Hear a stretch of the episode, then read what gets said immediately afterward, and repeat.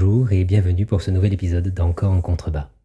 Je suis Guillaume Ribes, psychopraticien spécialiste des sujets touchant à l'éco-anxiété, la douance, l'identité, mais aussi au deuil et à la fin de vie. Cette semaine, je voulais développer avec vous un sujet euh, identitaire. Oh non, rassurez-vous, pas cet identitaire-là. Il est d'ailleurs navrant que nous en soyons venus à devoir le préciser. Mais identitaire au sens le plus strict. Parler, tout simplement, d'identité. Parler de questions, de réponses, de leur ordre surtout, car on nous, ou ceux, serait peut-être menti. Car après tout, et si l'identité n'était pas la réponse? Et si il y avait un amont à l'aval que nous sommes Et si nous pouvions nous faire redevenir, nous réindéfinir? Question. L'identité en question. Tout est narration. L'homme n'est rien s'il ne se compte.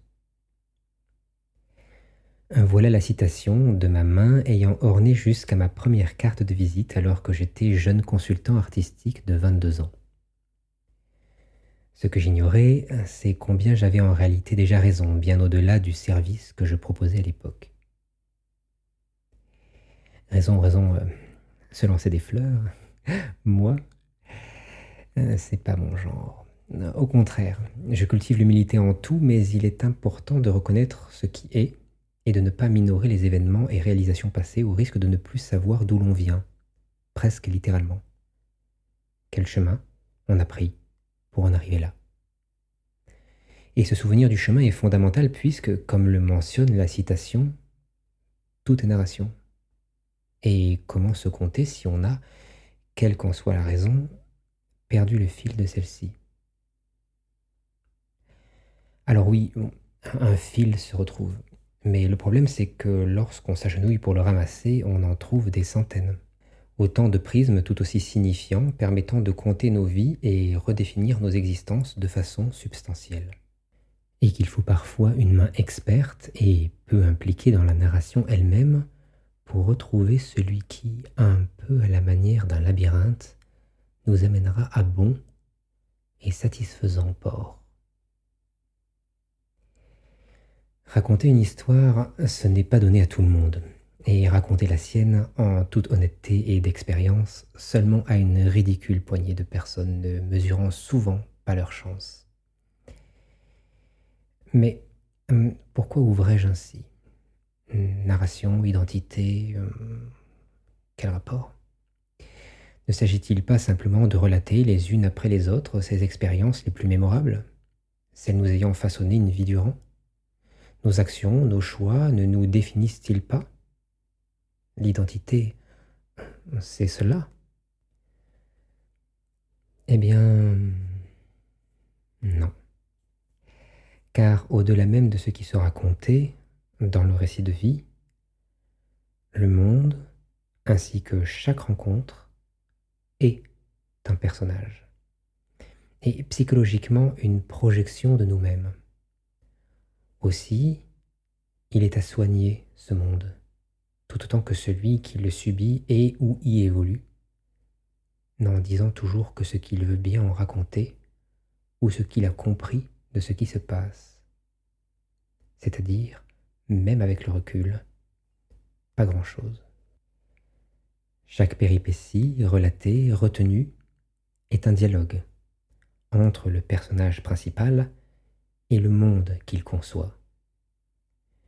Ainsi qu'au niveau supérieur, une collision fertile ou fatale entre ce même monde conçu et celui façonné par une altérité que l'on ne tutoiera jamais que par ce filtre. Et les dialogues se soignent. Le dialogue, contrairement à ce que pourrait penser le néophyte, s'apparente plus à la diversion opérée par l'illusionniste qu'à la manipulation elle-même. Il ne dit rien, ou si peu. Lorsqu'il est bien écrit, tout sauf ce de quoi il s'agit véritablement. Car nos motivations réelles nous éludent et nous serions donc bien en peine de les narrer. Nous, cette absurde conscience, ce jeu égaux ne pouvant qu'être filtre devant l'éternel, littéralement encore, nous refusons accès à tout ce que nous demeurons sans pour autant le faire nôtre, puisque ce nôtre, loin de pouvoir le contenir, n'en est que part. Aussi, l'histoire n'est jamais celle qu'on raconte, mais ce qui lui permet de progresser, ce qui autorise ses articulations, sa mécanique. Les mots sont trop récents pour qu'ils aient le moindre poids face à la matrice inénarrable, indicible, tentaculaire, mais modale, qui les conditionne. C'est le mystère humain que l'on met en scène, que l'on teinte d'anecdotes. Ce mystère humain partagé par nous tous, ce commun originel, cette mystique au sens premier, et son antonyme que nul ne s'est jamais donné la peine de concevoir tant il était menace pour nos âmes, alors et encore si jeunes sortis du chaos. Depuis le temps que l'on quête le Graal, et puisqu'il n'est bientôt plus un espace sur Terre que nous n'ayons pas contraint à notre guise, nous devrions avoir une petite idée de son emplacement, non?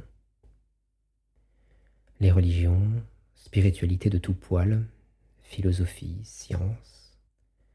Combien de vies ont été sacrifiées sur l'autel de la connaissance, à fouiller les arcanes les plus obscurs, souterrains de notre être pour espérer rendre à la surface, mais ne serait-ce pas plutôt voler aux profondeurs ce trésor dont nous n'avons pourtant toujours aucune idée de l'essence?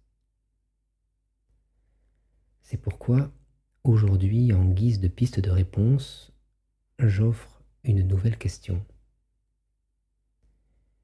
Et si le mystère était caché là, en pleine lumière, dans le faisceau même de réalité avant que le filtre ne le teinte, là où on ne le chercherait jamais, simplement et invariablement derrière nous.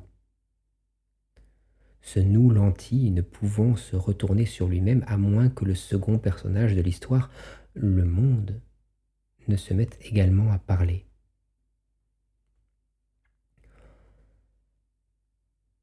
On nous a menti. Enfin, plus exactement, nous nous sommes menti. Rien de bien étrange à cela, il ne pouvait en être autrement. Menti car nous avons, nous autres Français en première ligne, puisque le constructivisme psychologique naquit de l'esprit de M. Piaget, finit par croire que celui-ci était l'alpha et l'oméga de notre réalité alors qu'il n'en est rien. Seulement la part immergée d'un iceberg aux proportions gigantesques dont nous n'avions alors qu'à peine idée et, pour l'écrasante majorité des gens, aujourd'hui toujours grand mal à même le concevoir. Le constructivisme en est-il pour autant une erreur? Loin de là. C'est une théorie tout ce qu'il y a de plus solide des mécanismes de l'apprentissage et il ne faudrait d'ailleurs pas pointer ses insuffisances en la transposant dans un autre domaine. Car il s'agit avant tout d'une théorie prenant pour sujet la part consciente de notre être et se proposant d'étudier la façon dont y surgit ce qui y restera ensuite. La théorie originale n'a jamais postulé quoi que ce soit concernant l'identité.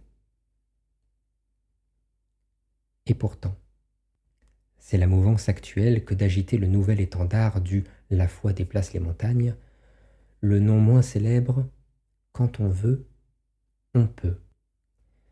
Développement personnel, oui, c'est de toi que nous parlons ici.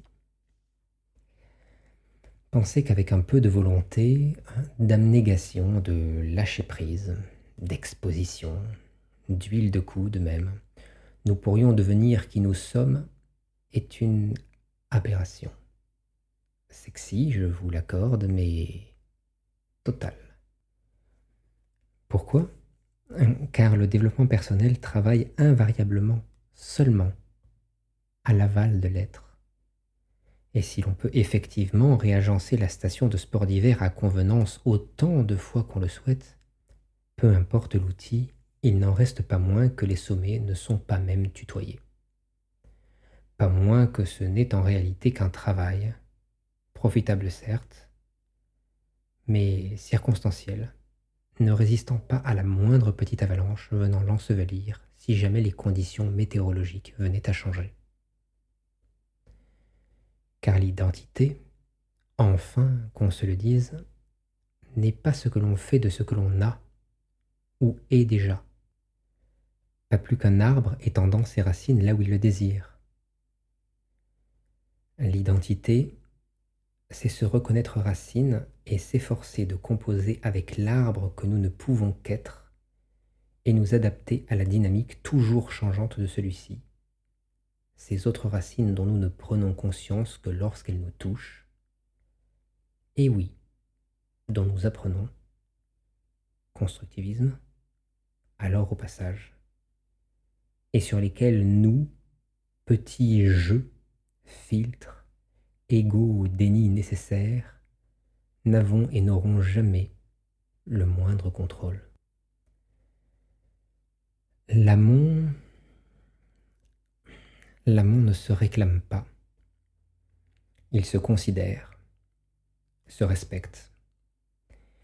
Et c'est là un œuvre majeure, celui d'une vie auquel se sont employés trop souvent sans le savoir des générations de nos aïeux.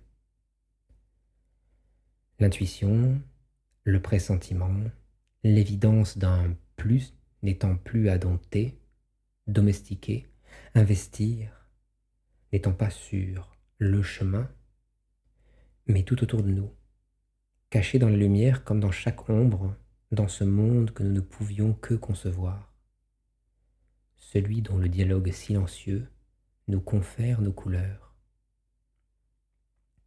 Ce plus, il n'était pas encore mais davantage.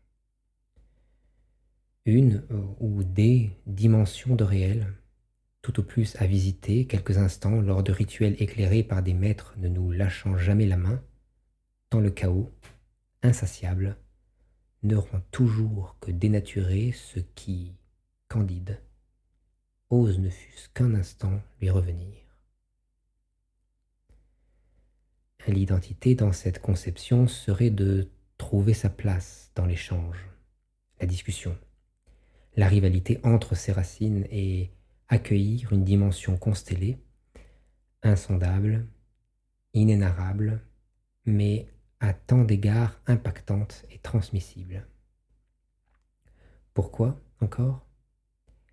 Car agissant sur nous en négatif, en miroir parfois, imperceptiblement et occasionnellement, de la façon la plus violente, lorsqu'une rafale ébranle l'arbre ou le fait chuter, avant que ce dernier reparte de sa souche ou, un peu plus loin, d'avoir su se semer au vent précédent. L'identité, ce n'est pas je, qui en est une part négligeable, bien que celle par laquelle tout se permet, dans un sens comme dans l'autre mais bel et bien ce tout l'englobant originellement.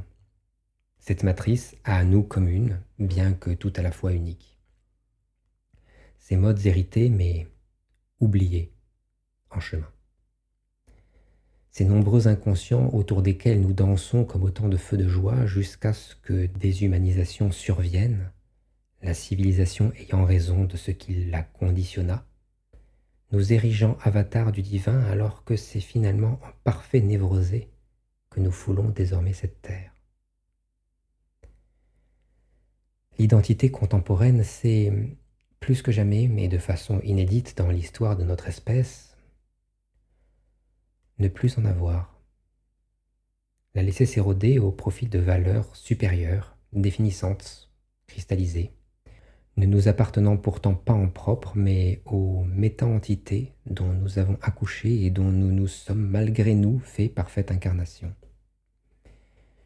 Aussi, lorsque ces valeurs sont menacées, c'est notre existence tout entière qui vacille, alors que si les bases non corrodées étaient encore là, tout cela serait un non-sujet.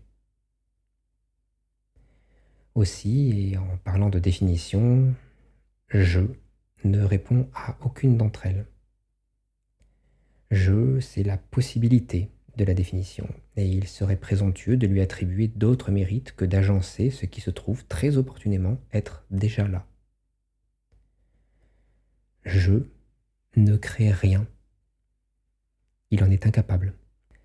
C'est à travers lui que se crée le monde, et il n'en est que le maître d'œuvre, quand simplement pas l'apprenti manutentionnaire.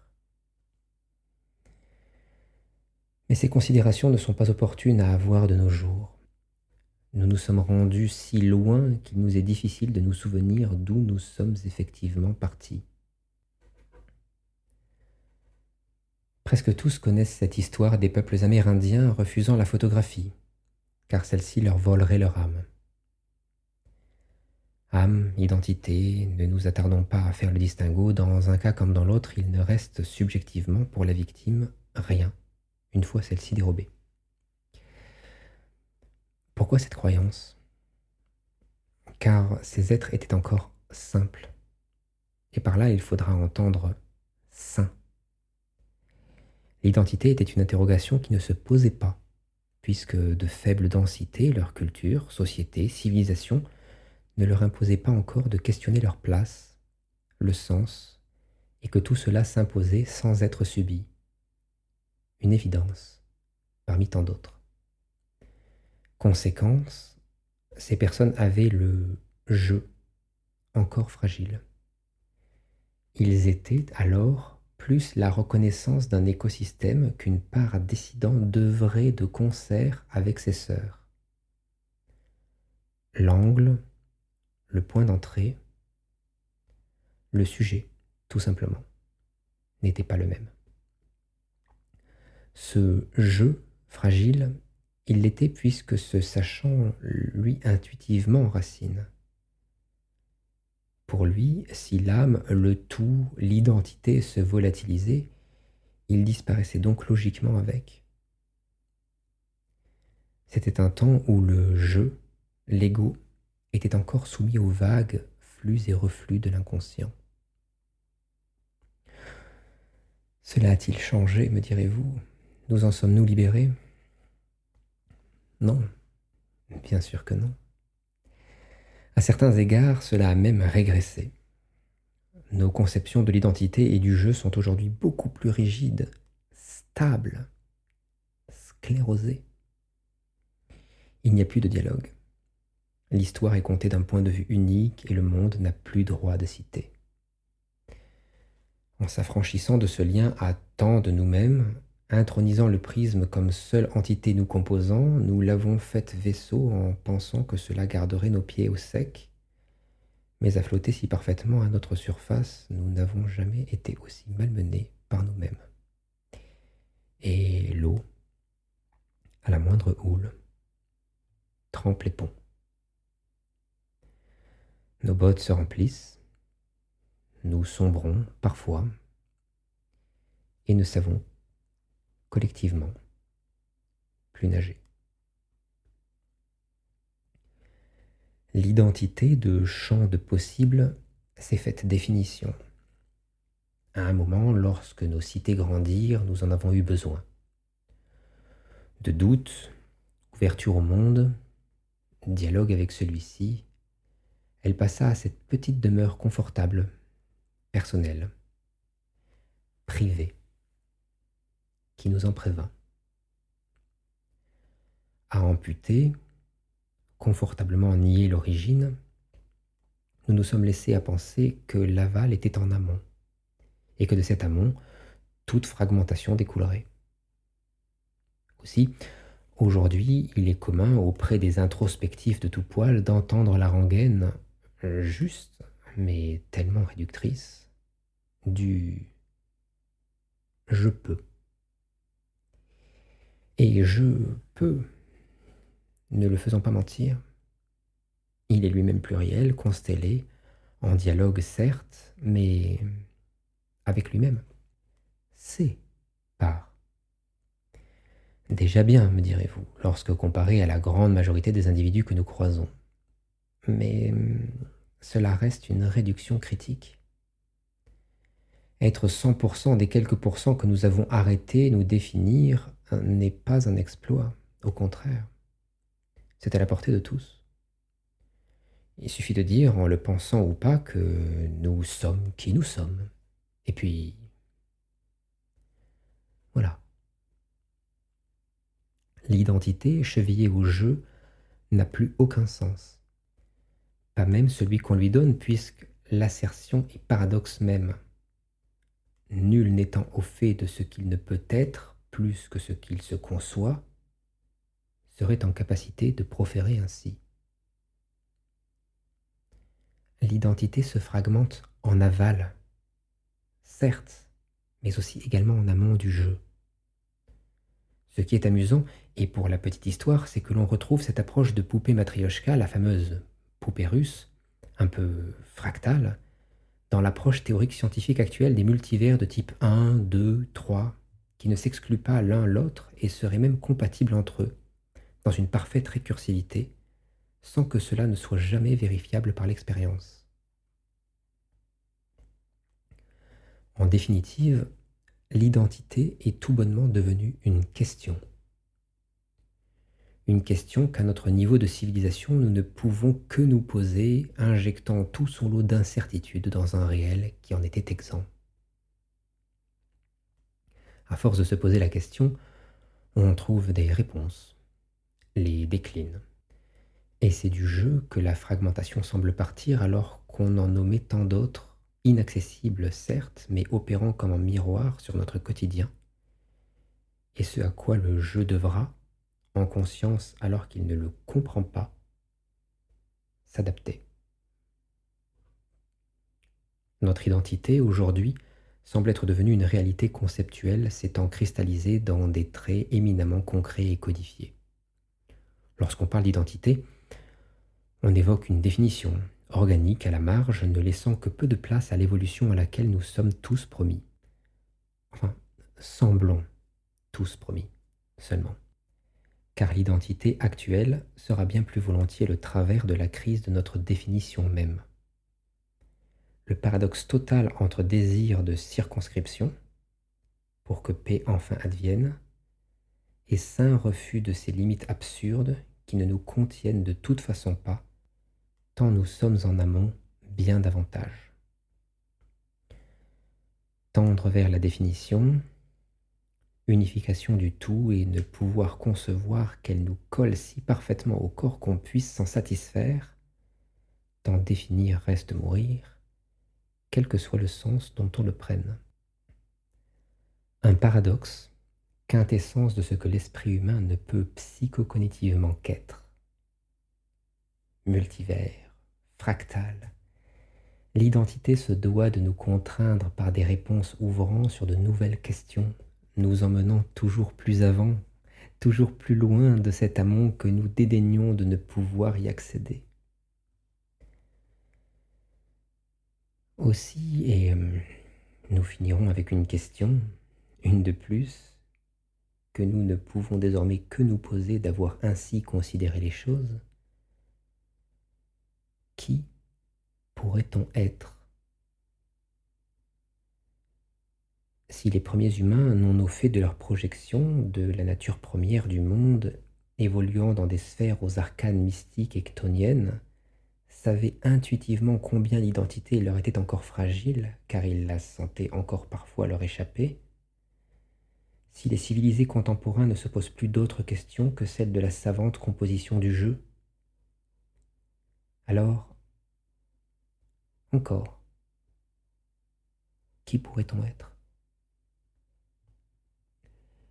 Et si nous tentions d'être cet entre-deux, conscient de l'amont comme de l'aval, ne s'attardant que peu sur le détail de chacun, tant le premier nous élude, et le second, à bien y réfléchir, ne se soucie, par le même procédé, guère de nous. Cet entre-deux ne s'intéressant finalement qu'à la relation qu'il entretient avec ceux dont il se veut l'équilibre afin qu'ils se maintiennent et prospèrent de façon harmonieuse. Ne pas répondre à la question. L'être, sans compromission.